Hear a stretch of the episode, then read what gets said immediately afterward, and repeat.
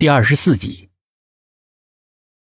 坐在一旁的沈志远见到他一副被吓到脑残的模样，用手碰碰他：“哎哎哎，别发呆了，再看下去你就要变弱智了。我们头就好这一口，等你在组里面再待几个月，你就见怪不怪了。”苏应真这才收回了目光。董一奇把一整盘糖醋排骨。像母鸡保护小鸡一样，紧紧的用手护在自己的胸前，摆出一副独享的模样。幸亏买了两份，哼，不然一块都捞不到嘴里。说完之后，迫不及待的往嘴里面送了一块，嘎嘣嘎嘣嚼的香的不得了，一脸的享受。哎，好吃啊，好吃！沈志远见状，把筷子也伸了过来，我尝尝。有多好吃？董一奇慌忙的拦住他的筷子，故意恶声恶气的说：“没你的份儿。”把盘子端起来，对着杨叔和苏应真说：“哎，你们吃一点。”杨叔夹了一块。都是出生入死的兄弟，有福就要同当。我这不是逗他玩呢吗？董一奇不好意思的笑了。把盘子放到了桌子中央。三个男人立刻大快朵颐。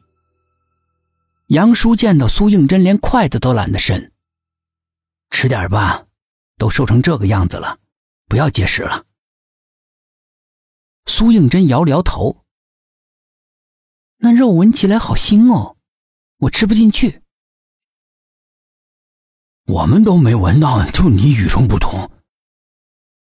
董一奇一边吃着，一边含糊不清的说：“不一会儿，饭菜就被他们风卷残云一般吃个精光。等到薛品涵回来，就只剩下了几个馒头。他也不挑食，将就着吃了起来。苏应真忽然想起来，他家的别墅，明明就是个富少，身上居然没有骄傲之气。”不知道怎么样的父母才能够调教出这么完美的孩子。正在胡思乱想之际，听到薛品涵说：“我这里有重大发现。原来刚刚那个雀斑女叫做吴美丽，跟朱敏不仅是同村，而且是紧邻，所以对她的情况是了如指掌。朱敏是被收养的孩子，她的养父母结婚好几年都没有生育。”看过无数的医生，吃过无数的药，也丝毫不见效。后来村里面有位神汉说，如果收养一个被人抛弃的孩子，就可以积德，也就有办法让他们有自己的孩子。正好有一天，夫妻两个上街看到一个弃儿，因为脸上有一大块胎记，太丑没人要了。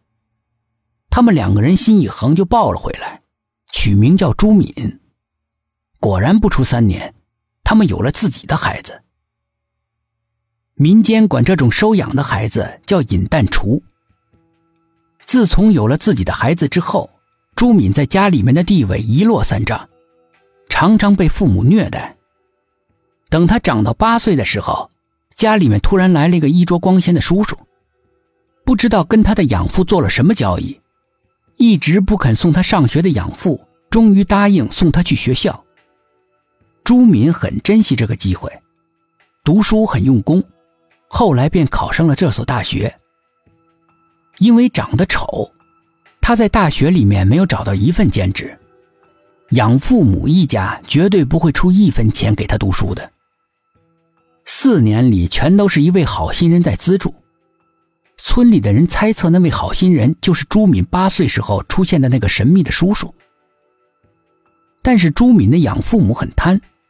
把好心人给朱敏的学费都给结了，朱敏又不好意思跟那位资助者说，一直拖到快毕业，不知怎么的，那位资助者知道了，给了他三万。没想到这三万块钱，竟然是他死亡的导火索。我猜那位好心的资助者就是朱主任。薛品涵说：“那他为什么要抛弃自己的亲生女儿呢？”私生女。苏应真想了想，不像。如果是私生女，他一定不会让他老婆知道的。但是昨天晚上的情形，是他老婆明明知情，还想办法帮他隐瞒。